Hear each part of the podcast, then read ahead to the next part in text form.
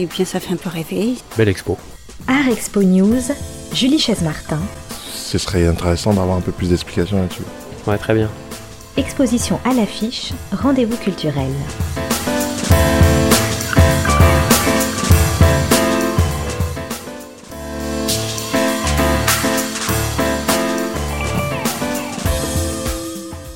Chronique Art Expo News aujourd'hui se rend hors les murs puisque je me trouve euh, dans la galerie La Ralentie au 22 euh, rue de la Fontaine au Roi à Paris en compagnie d'Isabelle Floch, euh, sa fondatrice et directrice. Bonjour Isabelle. Bonjour. Alors aujourd'hui, je découvre dans cette galerie une exposition consacrée à un artiste qui vous est particulièrement cher, Isabelle, qui s'appelle Jacques Rouby. Cette exposition s'appelle Jamais vu. Alors il faut préciser que vous avez déjà exposé à plusieurs reprises cet artiste et que cette exposition doit avoir une, dimension peut-être euh, particulière. Parce que euh, malheureusement, Jacques Rouby euh, est décédé il n'y a pas très longtemps, en décembre dernier. donc évidemment, l'exposer aujourd'hui, c'est encore autre chose que l'exposer auparavant. Absolument, c'est tout à fait ça. puisque c'est la première exposition je pourrais dire, sans lui, après, donc, après sa mort. Et j'ai ressenti très fortement la différence qu'il y avait euh, dans mon approche des œuvres et dans le ressenti que je pouvais avoir de ces œuvres à la galerie, avant, c'est-à-dire de son vivant, du temps de son vivant, et après, après sa mort. Elles m'ont semblé euh, ça m'a frappé hein, euh, très nettement un, soir. Elles m'ont semblé être douées d'une vie autonome, détachée, détachée de l'artiste et étant finalement livrées euh, à un futur proche d'une éternité. Hein, parce que tant qu'il était vivant, elles étaient, les œuvres étaient liées à sa personne, à lui, et à sa, et à sa temporalité.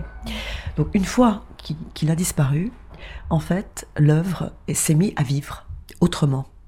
J'étais d'ailleurs très impressionnée puisque c'est comme si elles, avaient intégré une dimension qu'elles n'avaient pas avant. Je dirais sans grands mots qu'elles avaient acquis une dimension que je qualifierais volontiers d'une dimension sacrée. Voilà, c'est-à-dire euh, euh, quelque chose qui les a euh, en, même temps tout à fait anoblis. J'étais tout à fait, comment dire, émue de ça, je ne les regarde plus de la même manière. Voilà. C'est très joli ce que vous dites parce qu'effectivement, on, a l'impression ou on espère tous que l'art euh, a cette vocation. Euh, en tout cas, c'est aussi pour ça que l'art nous touche, c'est qu'il y a cette dimension un peu euh, intemporelle qui est liée aux œuvres, qui sont évidemment d'abord une création d'un vivant, d'une présence, d'une personne, d'une personnalité même, et puis ensuite, eh bien, elle continue de vivre et elle garde sûrement en mémoire euh, quelque chose, une trace de, de l'artiste qui les a qui les a créés. Alors il faut dire que euh, vous avez accompagné Jacques Rouby euh, pendant des années. Vous avez ouvert cette galerie en 2011 à Paris. On est au cœur d'un quartier très vivant hein, ici. et puis il vous a finalement contacté assez rapidement après l'ouverture de votre galerie. Comment ça s'est passé? C'est une question que je me suis posée pendant longtemps, jusqu'à ce que je fasse un recoupement euh, qui est d'ailleurs une interprétation tout à fait personnelle, mais dont je vais vous faire part. En fait, Jacques Rouby a été découvert, donc là, ça m'amène à vous parler de, de, euh, de l'origine de la découverte de cet artiste par une grande dame de l'art contemporain qui s'appelait Geneviève Bonnefoy, qui est décédée elle-même il y a trois ans maintenant. Geneviève Bonnefoy euh, a fondé et dirigé pendant très longtemps l'abbaye de Beaulieu en euh, donc dans, je dirais, dans le périmètre, euh, dans le territoire de, création de Jacques Rouby. Et elle a découvert donc Jacques Rouby en 2007, mais avant de fonder l'abbaye de Beaulieu, Geneviève a été pendant longtemps la secrétaire d'Henri Michaud, donc le poète Henri Michaud. Il se trouve que j'ai appelé, nommé ma galerie, La Ralentie. Alors, justement, pourquoi ce, titre? Euh, La Ralentie, c'est le, le, titre d'un poème d'Henri Michaud, justement. Et je me suis dit que, après Geneviève Bonnefoy, Jacques avait peut-être repéré euh, le nom de cette galerie, un nom un peu singulier, comme lui est un artiste d'ailleurs un peu singulier, et que, comme un fil d'Ariane, euh, après Geneviève, c'est-à-dire euh, euh, après donc la découverte de Geneviève Bonnefoy, de ses œuvres, il est suivi ce fil, voilà, il, savait que, Geneviève avait, travaillé avec Aurélie Bichot, et avait été proche, euh, sa proche collaboratrice, on pourrait dire. Et donc, euh, voilà. Alors, évidemment, hein, c'est une interprétation, euh, puisque, puisque je suis parallèlement à, ma position de galeriste, j'exerce en tant que psychanalyste. C'est une interprétation tout à fait, entre guillemets, signifiante, on pourrait dire. mais je l'aime bien, je l'aime bien parce que ça fait un peu sens de, ce, de ce, contact qui, euh, qui en fait, euh, comment dire, a, généré euh, une, histoire, une, amitié, en effet, et une découverte surtout, puisque à, mon tour, après Geneviève Bonnefoy, j'ai, comment dire, je suis tombée en, amour. Il n'y a pas d'autre terme de, de l'œuvre de, Jacques Rouby. alors, Geneviève l'avait découvert en, en 2007.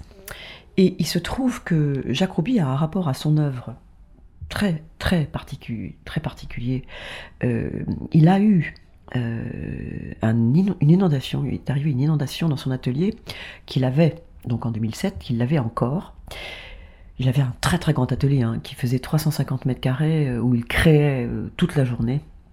D'ailleurs, si vous avez l'occasion de regarder des images de l'atelier, il y en a sur le site. C'est une sorte de, d'immense euh, euh, comment dire champ de création où il empilait ses œuvres puisque c'était un dire un monstre de travail. Geneviève avait d'ailleurs écrit un, article sur lui où elle se posait réellement la question Jacques Rouby est-il un monstre euh, en rapport avec la quantité la quantité sa quantité de production, et il lui-même disait qu'il qu'il avait une production absolument titanesque. Il devait travailler 14 heures par jour, et il l'a fait pendant 30 ans. C'était quelqu'un qui ne s'arrêtait pas de créer. Ça, c'est très important à dire. Donc, en 2007, il a cette inondation et une bonne partie, je ne pourrais pas vous dire si c'est un tiers ou un quart ou les trois quarts, enfin, sont partis, donc ont été, euh, comment dire, euh, euh, noyés dans, l'eau, détruites, on va dire, et beaucoup de gens sont venus à la rescousse pour essayer de sauver ce qui restait. Bon, il se trouve que Jacques Rouby à ce moment-là a été, on va dire, plus ou moins pillé, parce qu'il y a des gens qui sont repartis avec des œuvres sans jamais les, ramener. Euh, au prétexte de les sauver. Et voilà. Alors, ce qui est très caractéristique de Jacques, c'est que il avait comme ça, il a, il entretenait donc un, un rapport, comme je vous le disais, à son œuvre, très étonnant. Il voulait, il n'a eu de cesse de s'en débarrasser. Alors, évidemment, cette inondation... Ça signifie quoi de s'en débarrasser? De s'en débarrasser, c'est-à-dire de s'en défaire.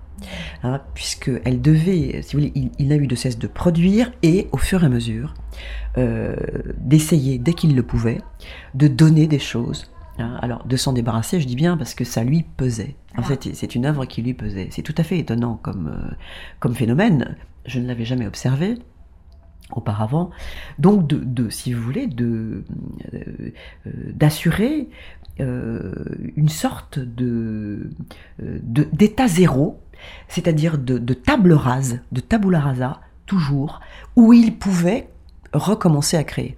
Hein, c'est très étonnant. Alors évidemment, l'inondation, il ne l'avait pas programmée, mais il se trouve que le fait que ça lui arrive ne l'a absolument pas déstabilisé. C'est ça. Oui, voilà, c'est ce que j'allais dire. Du coup, c'est presque dans la, dans la suite euh, logique, on va dire. dirait euh, c'était karmique, comme on dit, n'est-ce pas? Bon, euh, je vous rassure, je n'ai absolument pas, comment dirais-je, d'interprétation à ce niveau-là, mais il est vrai que c'est tombé sur lui. Bon, il a été exposé donc avec des œuvres qui restaient de toute beauté d'ailleurs choisies par Geneviève, qui a eu un véritable coup de foudre pour cet artiste qui d'ailleurs est parti en croisade à ce moment-là, à Paris, hein, euh, pour, euh, comment dirais-je, faire savoir qu'il y avait un artiste là qui, était tout à fait extraordinaire, euh, qui était menacé. Alors, dans un premier temps de perdre son œuvre, mais aussi son atelier, car il n'avait plus du tout les moyens euh, d'assurer le loyer mensuel de ce lieu. Euh, et donc elle a cherché à euh, de l'aide. donc elle a fait beaucoup d'émissions sur France Culture pour en parler. Elle n'a pas réussi à, j'allais dire, à susciter l'intérêt suffisant et pour que les gens puissent, si vous voulez, se solidariser se solidariser autour de lui et pouvoir lui assurer un lieu correct pour qu'il puisse continuer à créer. Alors c'est peut-être aussi parce qu'il n'avait pas de galerie ou il était un peu solitaire. Il était tout à fait. enfin, en fait, il, il était, euh, euh, comme on dit, euh, dans, dans, à l'état sauvage, c'est-à-dire qu'il était dans son coin, dans son village, donc à Souillac.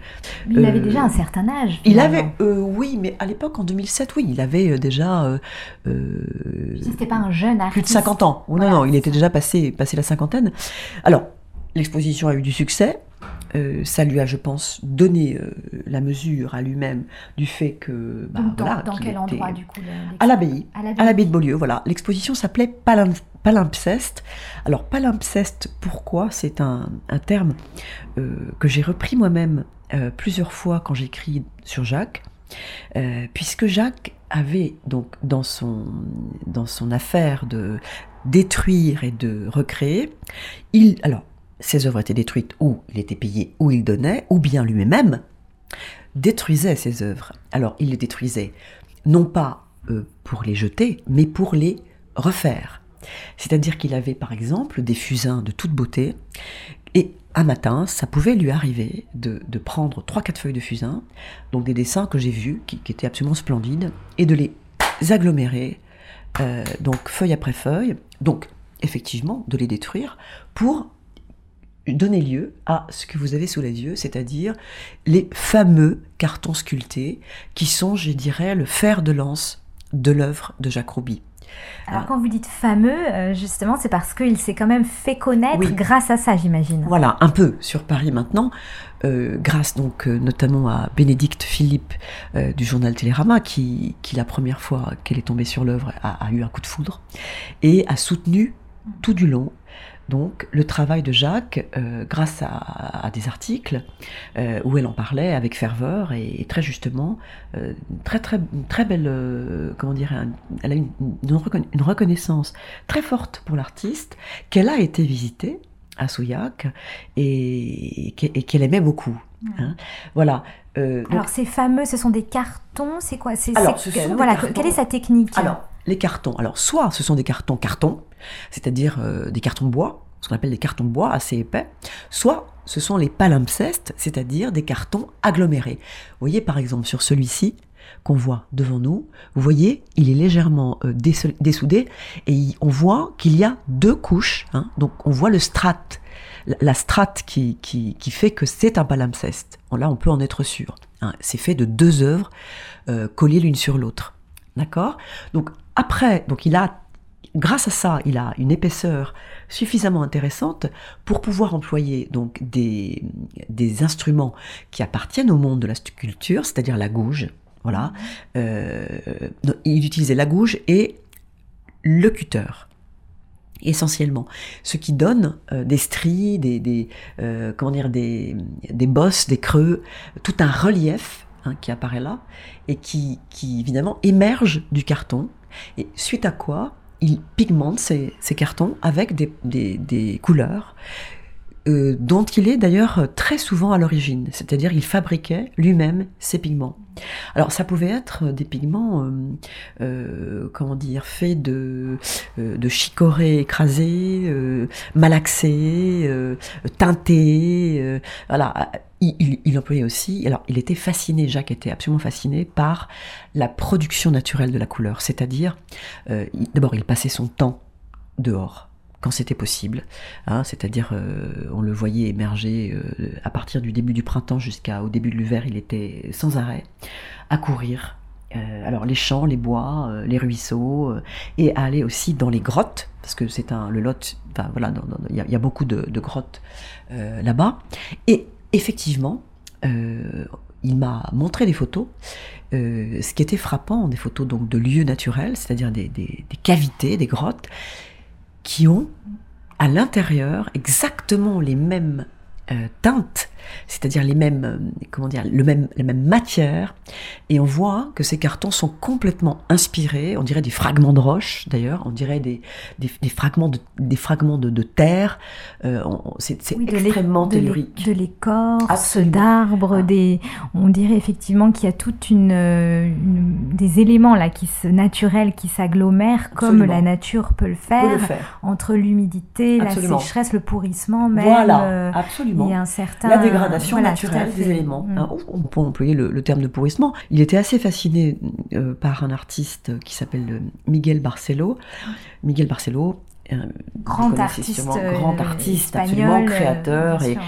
et aussi qui avait ce trait commun avec Jacques Rouby. Euh, je pense que c'est pour ça que Jacques se reconnaissait dans cet artiste, de d'expérimenter beaucoup.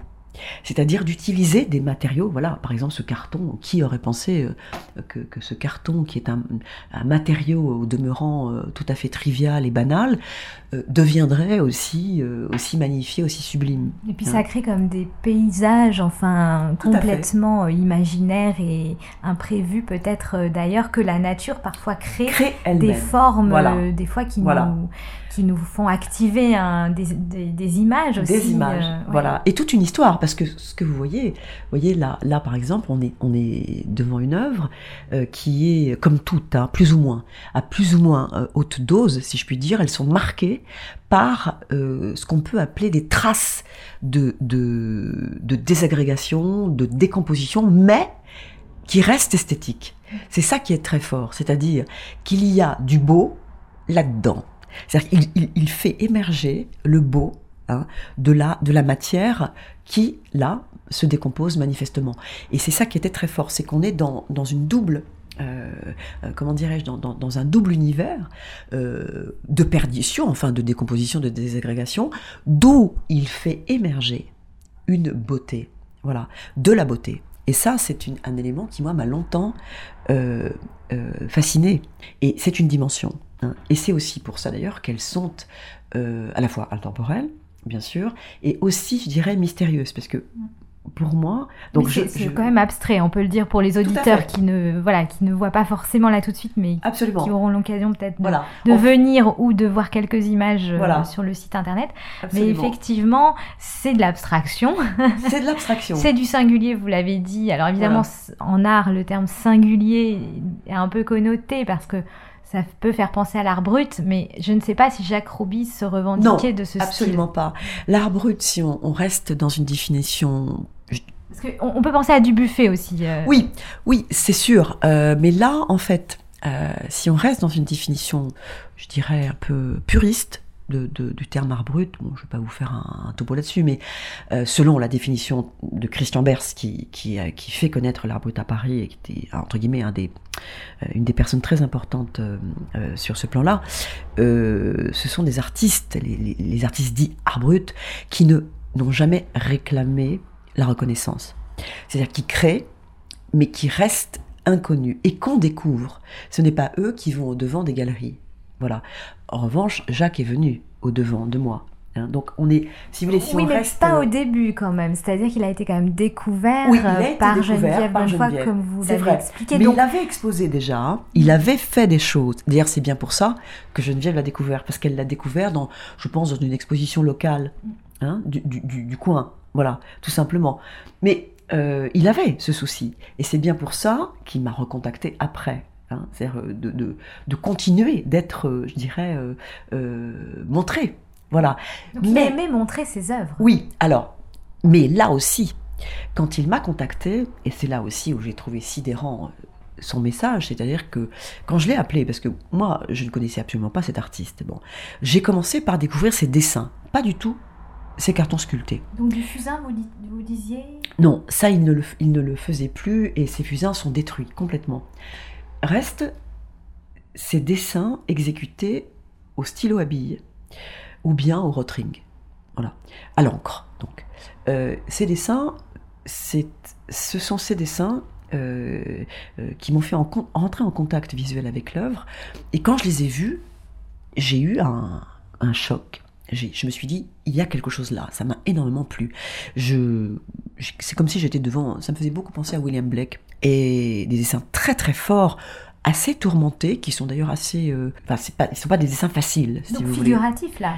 Figuratifs pour la plupart. Pas tous, hein, mais beaucoup. Oui, là, on est dans la figuration. C'est quoi des, des paysages ou des personnages? Des personnages, beaucoup. Beaucoup, beaucoup de personnages avec, dans un univers très, très organique, euh, plongé, alors, par exemple, des hommes racines, beaucoup, beaucoup, beaucoup de corps emmêlés. Comme si, si vous voulez, Jacques avait un univers, euh, euh, et ça, on, là, pour le coup, on est vraiment dans le, dans le procès mélancolique, si vous voulez, c'est-à-dire des corps qui, qui sont emmêlés, mais comme, si vous voulez, des corps entre la vie et la mort, ou bien morts dans des charniers. Voilà. Et là, on, est vraiment dans un, dans un univers, si vous voulez, de très. Quand je vois ces dessins, je me suis demandé d'ailleurs, euh, la première fois que je les ai vus, si Jacques avait, avait, euh, avait dans sa famille euh, des, des personnes qui avaient eu l'expérience des camps. Bon, ce n'est pas le cas, mais justement, on est là dans la, dans la nécropole, si vous voulez, dans l'univers justement de, de, souterrain, hein, tout à fait, entre la vie et la mort. et ça, c'est vraiment, j'allais dire, une signature de, de, de l'univers mental de l'artiste. hein. Voilà. Donc, entrer par les dessins, c'était rentrer par un univers assez dur qui moi m'a beaucoup, beaucoup fait, beaucoup interpellé. Et euh, je trouvais ça très fort. Et, et en tant que psychanalyste, bon, je veux pas faire de raccourcis euh, que vous n'allez pas forcément euh, cautionner, mais c'est vrai que j'imagine forcément que vous vous intéressez à l'intériorité d'un artiste et ce qu'il a au fond de lui. Alors, là, euh, je, je vous dirais, j'aurais tendance à vous répondre très spontanément non, je ne m'y intéresse pas. Je m'intéresse d'abord et avant tout à son œuvre. Voilà. qui révèle forcément Mais- des choses. C'est, mais avec Jacques Rouby, je n'ai pas du tout pu faire autrement, puisque vraiment l'homme qu'il était, son imaginaire, euh, sa lucidité, son extrême lucidité, son extrême intelligence et son déchirement, euh, euh, comment dire, euh, intérieur. Est-ce que lui disait quelque chose là-dessus? Est-ce qu'il Il- oui, se confiait un peu sur Oui. euh, des choses? Je suis en enfer. Mais le il ne disait pas pourquoi. Non, c'était plus fort que lui. Donc c'est un peu cathartique. Enfin, C'était voilà, je, je- je pourrais dire que pour lui, la création le tenait, hein, le tenait en vie.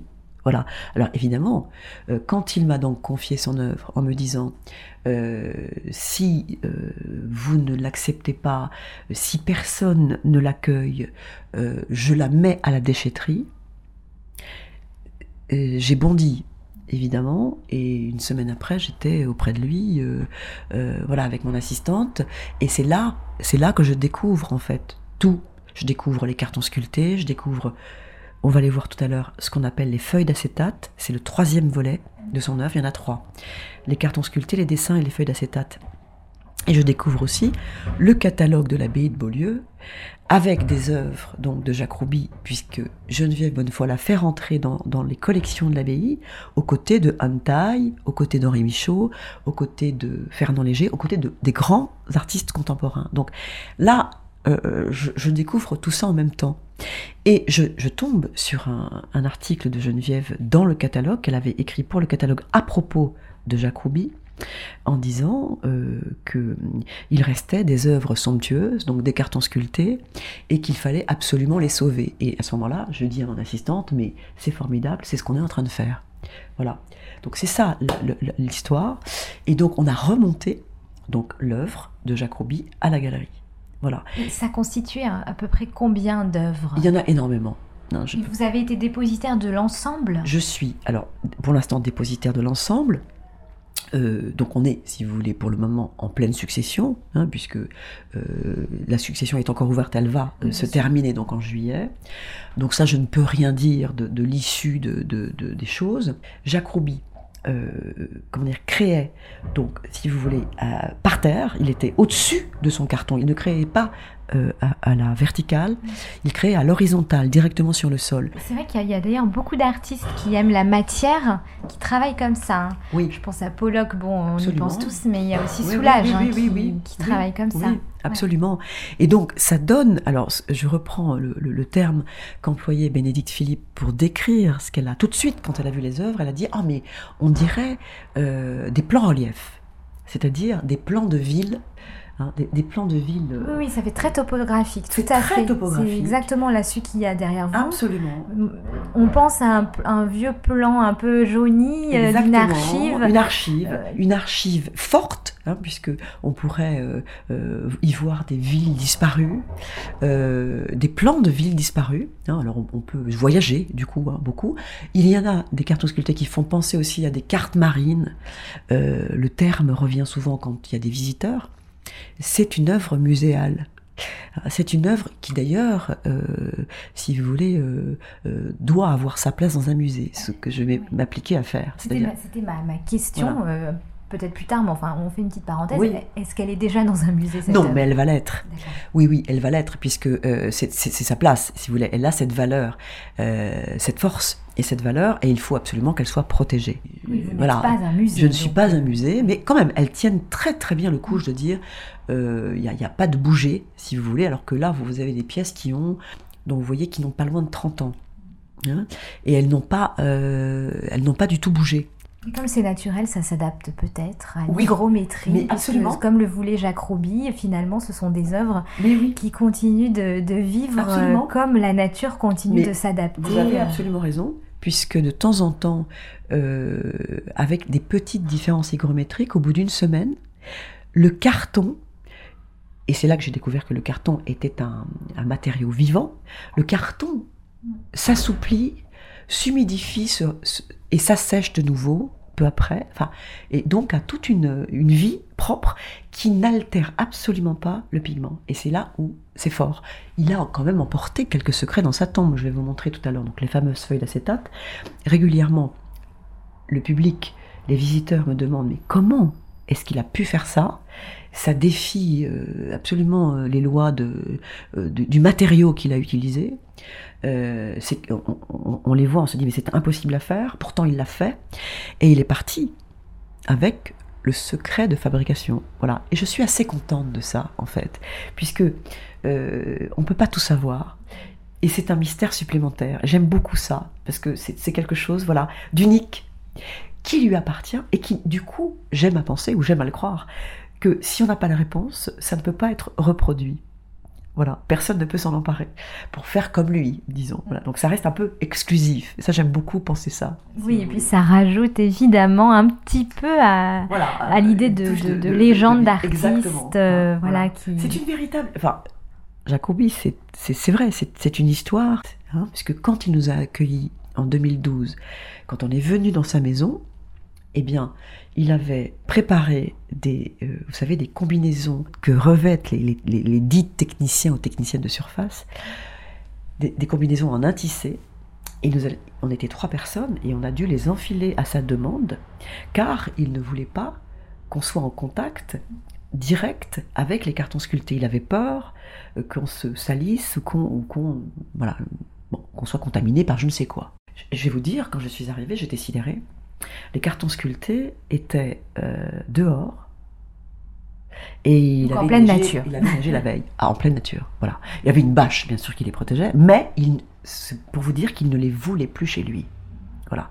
Alors, ces cartons, quand même, je dois rendre hommage, euh, là, en en parlant, au frère euh, de Jacques Rouby, qui s'appelle Michel Rouby, qui, qui vit à Cahors, et qui a permis que ce qui restait de l'inondation de 2007 donc des œuvres qui ont été sauvées, ce qu'il en restait, eh bien, soit euh, stocké chez lui dans sa maison.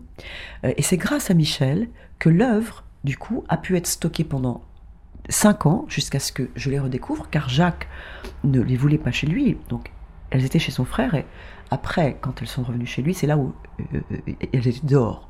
Voilà, ils avaient mis dehors parce qu'il ne le voulait pas à l'intérieur. Alors c'est une histoire absolument fabuleuse. Euh, moi je suis accrochée à, vos mots depuis le début. Euh, je vous propose Isabelle qu'on se lève ensemble et qu'on fasse quelques pas euh, donc dans votre galerie bien sûr et qu'on aille voir les acétates peut-être. donc ce qui est là. Alors là il faut un petit exercice de descente en sous-sol. Alors le ventre de la galerie, c'est ça Ça c'est une, une partie du ventre. Vous avez une petite salle d'exposition. Après je vous montrerai l'autre partie qui est de l'autre côté. Alors voyez ça, ce sont donc des feuilles d'acétate. Qu'est-ce que c'est exactement pour que, si tout le monde ne sait pas, euh, une petite explication rapide C'est le mot savant qui désigne les feuilles qu'on utilise en radiologie à l'hôpital, tout simplement. C'est-à-dire que c'est une feuille euh, un peu gélatineuse, c'est une gélatine rigide, solide, euh, donc une feuille de radio, voilà, sur lesquelles là vous êtes en face de ce que Jacques appelait un transfert, c'est-à-dire donc des, photos de journaux. Hein. Alors il avait cette habitude de collectionner les journaux et ensuite de les mettre dans des sacs plastiques et d'aller enterrer ces sacs dans la terre pendant quelques mois. Et ensuite, il allait les déterrer. Ça, c'est aussi une technique inspirée de Miguel Barcelo, qui allait, euh, lui, il le faisait avec des papiers à dessin, qu'il enterrait. Alors lui, il allait en Afrique les enterrer, et il allait régulièrement les déterrer, parce que les feuilles étaient euh, mangées par les fourmis, et ça donnait des dentelles ou des, trous, en fait une espèce de, trouage aléatoire, voilà, qui dessinait des formes, et Barcelo les reprenait pour travailler. Voilà, ça c'est une anecdote au passage, mais euh, c'est pour vous dire que ce sont des artistes qui, comment dirais-je, qui, qui expérimentent, qui sont sans, cesse en train d'expérimenter. Donc là, on a des transferts à partir donc de feuilles de journaux. Vous voyez, ça c'est une, comment dire, c'est une femme répétée à la manière de Warhol c'est donc ces feuilles de journaux, euh, il les appliquait sur la feuille d'acétate et c'est là que le mystère commence. Comment se fait-il qu'il y ait eu une telle pénétration, une telle adhérence donc de la feuille de journal sur la feuille d'acétate au point qu'on ait à, à faire un véritable transfert qui traverse le temps, qui ne s'abîme pas, et qui tient le coup, c'est-à-dire qui est, euh, comment dire, euh, qui, qui, fait, l'œuvre. Oui, alors cette couleur, en fait, est due à quoi aussi? Est-ce que la couleur est prévisible dans ce cas-là? euh, Non, pas du tout, parce que là, on, voit qu'elle est presque, vous savez, c'est presque un blue wash, c'est-à-dire que c'est vraiment passé, on ne sait pas à quoi, peut-être ciré, moi, je crois qu'il y a des, endroits où oui, ça, on ça dirait ressemble, que ça a été la matière ressemble à de la cire et en même temps, on a l'impression qu'on est face à une peinture aussi. Absolument. Moi, je crois qu'il l'utilisait aussi. Hein. Je pense qu'il y a de l'acrylique qui se mêle de tout ça, euh, qui vient faire une sorte de lavis au-dessus des, des, des, visuels, en fait, euh, et qui permet la fixation. Mais le procédé en lui-même, technique réel, je ne peux absolument pas le, le comment dirais-je, le, restituer. Je ne le connais pas.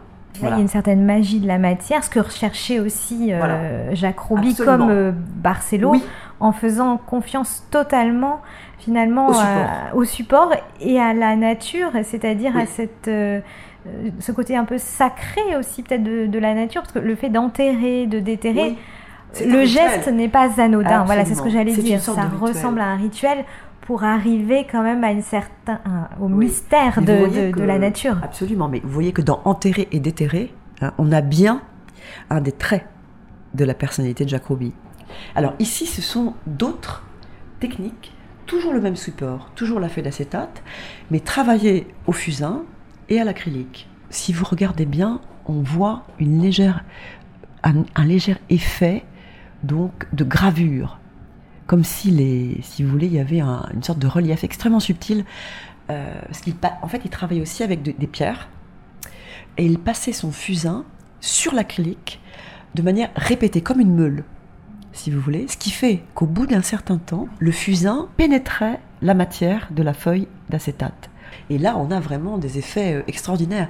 On a des effets, vous voyez, de, brossage, euh, des effets de, relief, pour arriver à obtenir ce noir extraordinaire, c'est un noir extrêmement profond qui fait penser au noir de Soulage d'ailleurs, euh, très brillant, euh, assez fascinant d'ailleurs, hein, euh, assez puissant, très profond, dans, lequel c'est un noir dans lequel on a l'impression d'être aspiré. J'ai beaucoup de mat, un noir semblable mais mat, et là j'ai exposé pour la première fois des, des, deux, deux, acétates que j'avais jamais montrés. Oui, parce qu'il faut repréciser que cette exposition s'appelle Jamais vu, et que donc effectivement on est quand même face à, à des, des, œuvres de Jacques Rouby euh, qui n'ont jamais, jamais été exposées nulle part. Hein. Nulle part, absolument.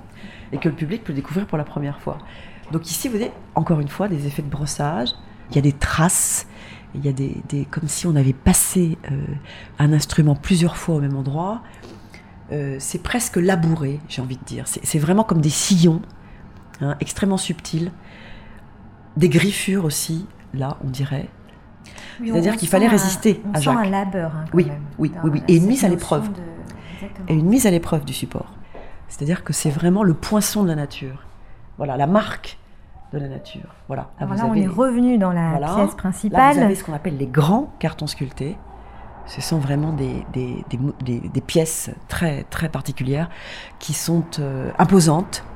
Euh, qui font penser. Alors moi, j'ai l'impression d'être dans un type devant dans dans, dans une ambiance euh, tout à coup indienne. Là, on dirait un, morceau de tipi indien pendu. On dirait aussi des peaux, des peaux qui sèchent, en train de sécher, tendues. Voilà. On dirait là une matière de lave en fusion. Euh, voilà, après une éruption ou de la roche marquée par l'éruption, vraiment, ou par, regardez là, des fossiles avec des effets de matière très très forts. Cela, c'est vraiment la première fois que je les montre, euh, avec cet effet, de, cet effet de matière très paillée, comme, comme une paille, qui, sur de la terre en fait. Et, c'est vraiment un, euh, un artiste de, de, de, la nature du dehors. C'est vraiment ça. Alors, ce qui est très poétique ici, je trouve, c'est que ce sont les couleurs. C'est-à-dire qu'on est un peu moins dans les ténèbres qu'en en, dessous avec les acétates. Les acétates sont très sombres, comme vous l'avez Ici, il y a beaucoup de pastels, donc c'est quand même une œuvre plus joyeuse, euh, entre guillemets. Plus lumineuse. On retourne. C'est une galerie avec plein de salles secrètes en fait. voyage. Euh, là, vous êtes devant une espèce de, d'origami. Euh, il a empoigné des feuilles de dessin déjà dessinées et il les a découpées au ciseau de manière complètement aléatoire et il les a assemblées euh, entre elles. Voilà, et il m'a envoyé ça dans une boîte à chaussures. Alors, voilà, il, m'a fait ce cadeau et j'ouvre donc la boîte à chaussures et, et, comme l'œuvre, si vous voulez, était euh, comment dire compacte à l'intérieur, ça m'a sauté euh, comme un diable au visage. Et, et après, je l'ai, voilà, j'ai vu ce que c'était une sorte de guirlande de dessin que j'ai fait monter et coller donc comme ceci voilà, qui donne à l'arrivée quelque chose de très impressionnant. Et ça, fait beaucoup penser à des marionnettes euh, de théâtre asiatiques, euh, balinaises, exactement. Absolument. Moi, j'ai l'impression, c'est juste un point de vue très personnel, mais euh, on, retrouve quand même du dessin très classique. Oui, oui, alors Jacques était un dessinateur au départ, quelqu'un qui faisait beaucoup de caricatures. Euh, il aimait beaucoup dessiner des visages, dans, les tordre, les, voilà, les, caricaturer vraiment. Et il a dessiné, il a continué de dessiner après, c'est-à-dire c'est la seule chose qu'il a continué à faire, c'est le dessin. Après qu'il m'ait confié l'œuvre. Voilà, parce qu'il appelait ça d'ailleurs ses siestes. Euh, les dessins, c'était euh, ce terme, j'aime beaucoup l'employer. Ça vient de lui, hein, vraiment, car il, il, ça le détendait énormément et ça fait penser, tout à fait, si vous voulez, à un dessin automatique, comme on parlait de l'écriture automatique des surréalistes. C'est-à-dire qu'il prenait sa plume et il la laissait aller sur la feuille et dans un état euh, un peu, si vous voulez, de demi-sommeil, il dessinait et il ne savait jamais ce qui allait sortir. Et ça le détendait énormément, ça lui faisait beaucoup de bien. Et ça, il, fallait qu'il le fasse. Il l'a fait jusqu'au bout, quasiment. Des hommes animaux emmêlés, une tête de minotaure, des racines qui émergent, des, des, tubéreuses. C'est splendide, il faut venir voir vraiment ah pour, euh, pour s'en rendre compte. J'ai quand même envie, Isabelle, de faire une autre parenthèse, mais Ici, on est dans un endroit complètement atypique. Il faut préciser quand même aux auditeurs que on est euh, donc toujours dans votre galerie évidemment, mais on a descendu un étage. Et alors là, on est euh, au milieu de très vieilles pierres. On a l'impression qu'on a descendu une tour de donjon et qu'on se trouve dans une salle très voûtée de château. C'est exactement ça. C'est-à-dire qu'on est, on est là dans une dans, ce qu'on appelle la salle voûtée à la galerie. Donc c'est une cave, une ancienne cave. Euh, on est dans les sous-sols qui ont 250 Voilà. Donc là, on a affaire, et, d'ailleurs, on, voit comment euh, sont faits les, sous-sols et les fondations. En fait, on est vraiment dans, les fondations de l'immeuble. Voilà. Et c'est rare de pouvoir euh, apprécier, si vous voulez, la, taille des, murs, euh, des murs de pierre, des, murs de pierre de taille. Là, vous voyez que, c'était quand même des murs qui ont presque 50 cm de largeur, avec comment dire, tout le côté, euh, le côté brut, justement. Et c'est vrai que l'œuvre de Jacques y est chez elle, on pourrait dire. Oui, parce qu'on parlait évidemment de, de, visiter un peu les entrailles de la Terre euh, tout à l'heure. On visite les entrailles de votre galerie qui porte en elle une charge historique très intéressante. Et, et, Jacques Roby connaissait cet endroit, j'imagine. Alors, il ne l'a jamais vu. D'accord. Il n'a jamais voulu.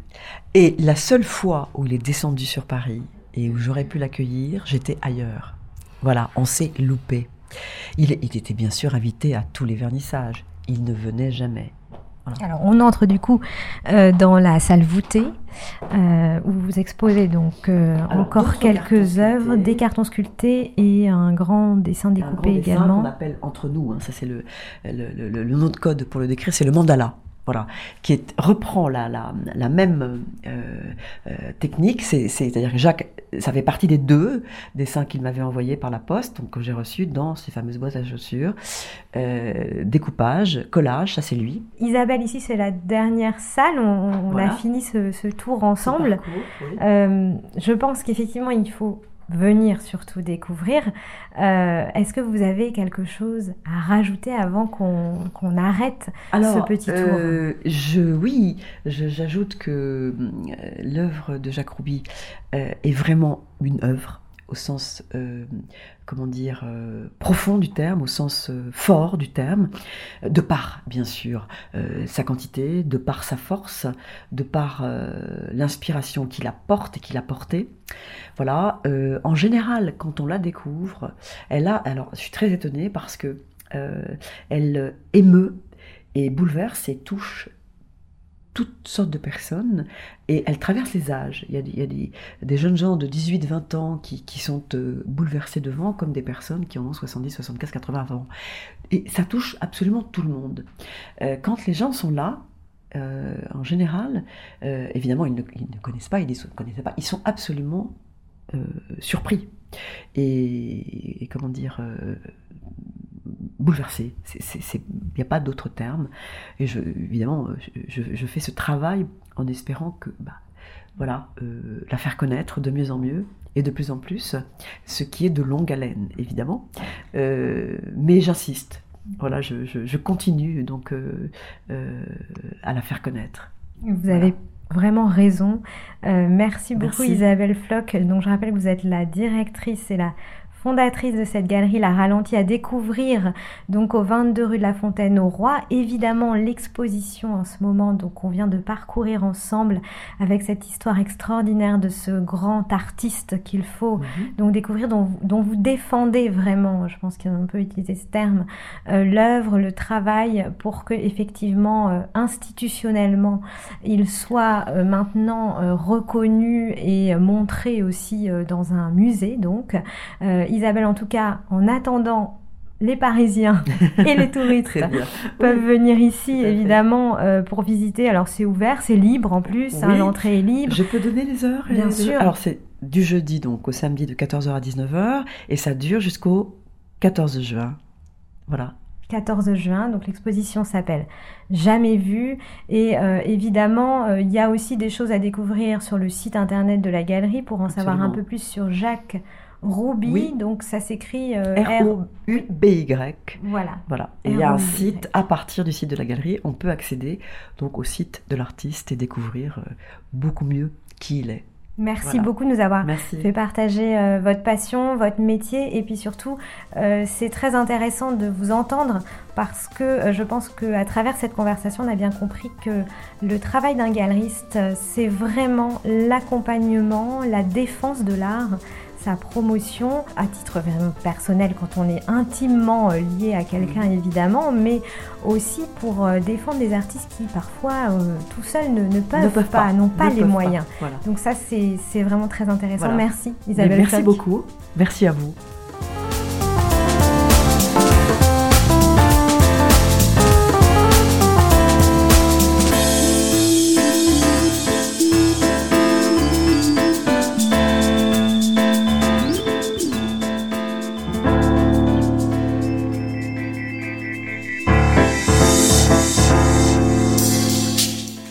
Et bien, ça fait un peu rêver. Belle expo. Art Expo News, Julie Chaise-Martin. Ce serait intéressant d'avoir un peu plus d'explications là-dessus. Ouais, très bien. Exposition à l'affiche, rendez-vous culturel.